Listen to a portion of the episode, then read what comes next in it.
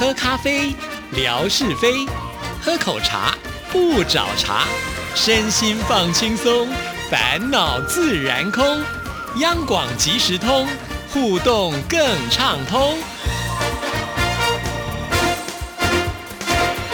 亲爱的听众朋友，大家好，欢迎收听今天的央广即时通，我是谭志毅，很开心，我们今天邀请到的就是恪守不批评、不抱怨、不责备三不原则的文哥，文哥你好。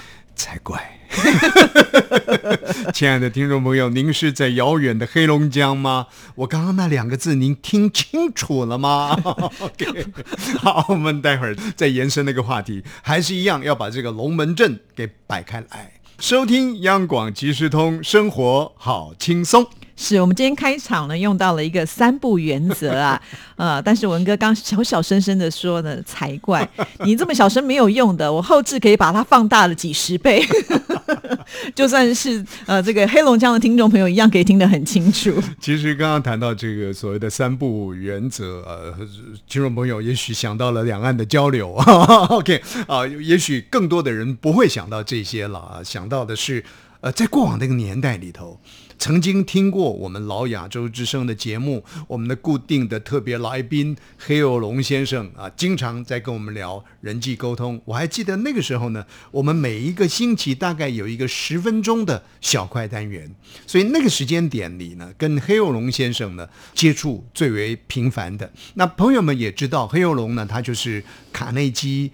沟通哲学，姑且我们说呢是个大师啊！不不，这 有龙先生说你这个就是没有把卡内基沟通哲学给学好，怎么会是姑且呢？一定是。那那个在亚洲之声的年代里，请黑有龙先生来上节目做专题，当时呢就正是呃黑有龙。推动这个卡内基呃沟通啊的这个学习呢，在台湾是非常鼎盛的时候。那后来慢慢两岸之间开放了，其实黑龙先生呢也。到中国大陆去，也在中国大陆呢拥有了，因为这个应该是来自于美国呃卡内基的一个授权，他也有拥有在中国大陆好像是华中地区还是华南地区的卡内基的呃事业体的一个建构啊，所以他的这个版图啊，这扩充的非常的快啊。那一方面当然看到黑幼龙先生的赚钱啊，另外一方面其实我觉得更多的是呃从。黑幼龙先生，他每个星期这样的一个小块单元当中去做学习跟吸收。那我不晓得收音机旁的这个听众朋友啊，有没有看过这个卡内基沟通的书啊？如果你曾经看过啊，或者没有看过，我简单稍微讲一下，它大概就是一个例子。接着一个例子，一个故事接着一个故事啊，让你呢从那个实际案例当中去了解他所强化的一些个主要的内容。而那个时候啊，在老亚洲之声的年代里，听的最多黑幼龙先生会讲的，就是说呢啊，人跟人之间的一个沟通呢，大概要谨守这个三不原则。那前几天呢，在我的这个微博当中，我又把这个三不原则。拿出来重提了一下下，最主要的原因是因为那几天连续休假，我就上了 YouTube 去，呃，结果呢，就刚好看到黑幼龙先生的一段演讲在那上头，我就点开来听。那主要他就是在谈这个所谓的三步啊，那所以。又拉回到老亚洲之声那个年代听到的那个三部，跟现在感受到那个三部呢，连接在一起。那这个三部呢，就是刚刚节目一开始的时候，志毅所说的，呃，叫做不批评、不抱怨，然后呢，不责备。其实我坦白讲，二十几年前啊，不要讲太太久，二三十年前，当我听黑尔龙先生讲人际的沟通，不批评、不责备、不抱怨的时候。我心里想啊，批评、责备、抱怨，不都差不多吗？都同一个事情吗？这第一个啊。第二个呢，我就想说，好吧，我就在例行。可是我觉得那是一个好困难、好困难的事情。跟志毅见面，也许不会；跟慧芳见面，可能就会大家彼此交换一下情报啊，总是要批评一下张三啊，责备一下李四啊，那抱怨一下王五啊。对啊，那这个感情才会活络起来嘛，不然你老是清清如水啊，没有啊，很好啊，啊，志毅这个人呐，我坦白讲啊，他什么都好啊，这谁跟你交朋友？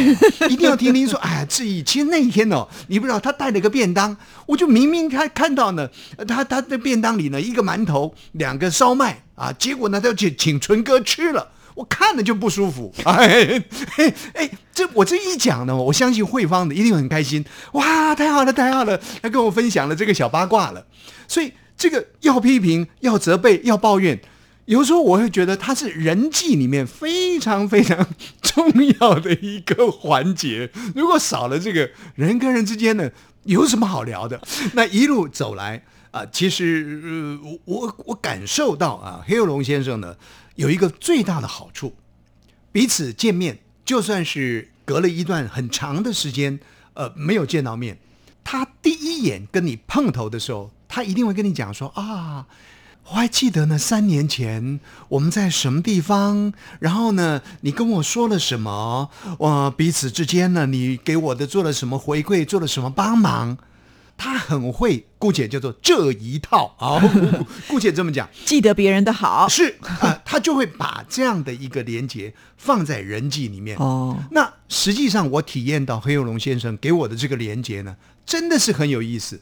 老亚洲之声的年代，黑幼龙的故事已经告一个段落，随着亚洲之声的节目也告一个段落。其实后来呢，黑幼龙先生有到上海去，我们刚刚谈到说他拿到这个卡内基在上海在呃南方的这个华中啊等等的一个代理权，他去了，然后呢，因为听众朋友长期听我们的节目，所以其实我们也帮了黑幼龙呢在大陆做了一些连接。那黑幼龙先生呢，后来没有再跟亚洲之声一起合作的时候呢，其实他也经常会告诉我们，如果有机会，就说啊，上次啊，我在这个上海啊遇到了一个听友啊，是怎么样子的？那往往都是透过呃沙姐，因为沙姐跟他的联系比较多啊，沙姐就会回馈给我这个讯息啊，听了以后当然很开很很开心。可是我觉得最实际的一次是有一次呢，我是在那个一个捷运站。啊、应该是忠孝复兴，就是搜狗百货。我想你们家附近的那一站，很多听众朋友来台湾，大概就都会到搜狗百货去看一看嘛，就在忠孝东路上面，忠孝东路走九遍，是吧？我不知道，呃，动力火车，哎，你好久没有做那个那个什么什么歌曲专辑了，最近来宾多啊嘛？是哦，哎，哎你好好不容易让我挑剔你一下，很多朋友在期待，好，就就就在那个捷运站口呢，哎，刚好无巧不巧的，黑龙先生他们一个家族走过来，那我呢跟我太太也对向而行了啊，那大家就。哎，然后就开始了。那黑幼龙先生说：“我我当然怕黑幼龙先生呢忘忘记我的名字，我赶紧报名啊！哎呀，这这开心，我是吴瑞文啊。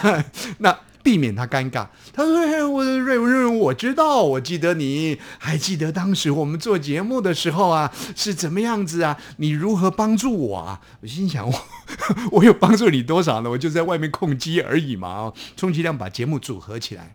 可是那个感觉呢就很舒服。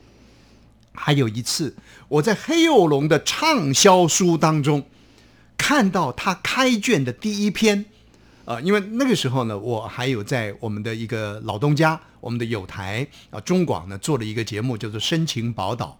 那当时呢，我就在那个节目当中访问了黑幼龙先生，结果没想到在黑幼龙先生的一本书畅销书的第一篇文章里面，他就写到了。那一天，我接受了某某电台《深情宝岛》节目主持人吴瑞文的访问，哦，好开心呐、哎，而且那一次哦，是我带着我女儿去逛书店的时候，突然间看到，你知道吗？我就赶紧拿给我女儿看，你看看，你看看，本来在你眼中的如空气一般的爸爸，哪有那么严重？还有结出一朵祥云来啊！就就就在那看啊，所以所以我觉得黑幼龙先生呢，他很会啊，去把跟人之间的一个连接、一些美好呢，在一些平台啦，在一些适当的时间呢，来呈现出来啊。所以黑龙给我的感受呢，是是这种温暖的感觉，甚至于呢，我有时候都会想，如果我是女生的话。啊，我会喜欢什么样的男生？我以前说过啦，我会喜欢呢我们在黑龙江的景斌啊。还有，如果我是女生的话，我想每一位听众朋友啊，每个星期呃可以透过、这个央广即时通听到景斌的这个小单元嘛啊。我会喜欢景斌。那如果我是女生的话，我会喜欢黑幼龙啊。如果我是女生的话，哎呀，佛门清净啊，可能这位大师呢会不高兴。但是我说呢，我会喜欢星云大师。阿弥陀佛，千万不要来，千万不要来。如果我是女生的话，其实我还会喜欢另外一个人。呃，他也在去年吧，啊，才走没有多久啊。这个很多听众朋友都知道的，曾仕强先生啊，谈易经的。如果我是女生的话，我还会喜欢一个人，这是曾经做过我们的外交部长。呃，做过我们的新闻局长，做过我们的监察院的院长，应该是做过监察院院长钱复先生。哦，大概现这话题有有有点加多了，讲远了哈。再拉回到，黑有龙先生，为什么我会喜欢他呢？因为我觉得他每次跟人之间的一个对应，就是体体面面的，大大方方的。然后呢，呃，给人温暖，给人鼓舞啊。那最重要的是，回到刚刚我们讲的，他讲的那个不批评、不责备、不抱怨。我说二三十年前做节目的时候，我觉得这个是很困难的事情。到了现在，其实我还觉得它是很困难。可是那一天听完那一段演讲之后呢，我突然间有一种反省。我觉得我跟人跟人之间啊，也许我跟志毅，你看做节目都要批评一下我们纯哥啊，对不对？甚至于呢，来来责责备一下我们的夏哥啊，对不对？干嘛做那么多节目啊？等等的。但是呢，我觉得好，也许人际不是那么容易，己际自己跟自己，就是经常啊都会批评自己啊，我干嘛这样？而且，经常会责备自己，我不需要对我小孩讲那样的话啊。经常会抱怨我自己，就说：“哎呀，我这个事情怎么又拖拖拉拉的啊？”就常常会对自己又批评又责备又抱怨。我觉得真的不应该。像我年轻的时候，常常批评责备抱怨我个儿怎么长得这么矮呢？我年老的时候，常常批评抱怨我自己怎么长得这副德性呢？每天看到镜子呢，就觉得，哎，你怎么一副愁容呢？像个苦字脸一样啊！哎，可是那天我听了之后呢，尤其他又加了一段话，他说：“红蓝大师，红蓝大师呢，他是研究这个脑神经的、脑波的啊。他讲了一段话，呃，来充实这个不批评、不抱怨啊，这个不责备。他说呢，如果我们经常活在这个批评、责备、抱怨当中。”就好像是小孩啊玩那个骑木马，哦，高高高高高高高高，好像呢玩的很忙碌，可是这个木马呢永远不会前进，高高高高高高高，木马永远，可是哇好忙好忙，我跟你讲，我跟你讲那个邓荣荣哦，我跟你讲哦那个谭志毅哦，我跟你讲那个那个那个这这李正淳哦，哦好像很丰富，好像很忙碌啊，但是事实上呢？根本没有帮助你前进，没有帮助你进步。尤其他在补了这一段话之后呢，我才深深发觉说：“哎呀，不批评、不责备、不抱怨，真的太重要了。”可是我又没办法用在人际关系，因为我喜欢批评、喜欢责备、喜欢抱怨。但我总可以用在我自己身上吧？告诉我自己，不要太苛责于自己了啊！应该给自己呢多一些鼓励。可是现在我又担心呐。对不对？像纯哥夸夸他，哎，我又我又又批评抱怨了，他就他就飞上天了。我也怕我自己夸我自己啊，不批评自己，不责备自己，不抱怨自己，我也飞上天了。那怎么办呢？所以蛮难的。但是我觉得这个阶段，我真的是需要。给我自己多一些鼓励啊，所以我觉得这个东西与其用在人际，不如用在我自己身上。是，还好没有这个一个单元呢。你看微博里面加起来也没有几个字，在我们节目里面你又讲了十五分钟，哎，真不好意思啊，我在混时间的。不过说起来好像呢，真的是蛮悬的，但是又有很有道理，对我们的听众朋友有没有办法落实呢？我觉得对大家来讲都是很难的事情，是不容易了。所以呢，其实卡内基。沟通哲学，黑幼龙先生他不断的在讲，因为我常常会逼他。以前在做节目单元的时候，我常常会讲说：“啊，你那么会讲，对不对？你那么会讲，你人际关系可以处理得很好吗？也不尽然呐。啊，那有没有什么更好的方法告诉我们呢？”黑幼龙先生呢，他遇到这样我这样子质问他的时候呢，他会告诉我一件事情。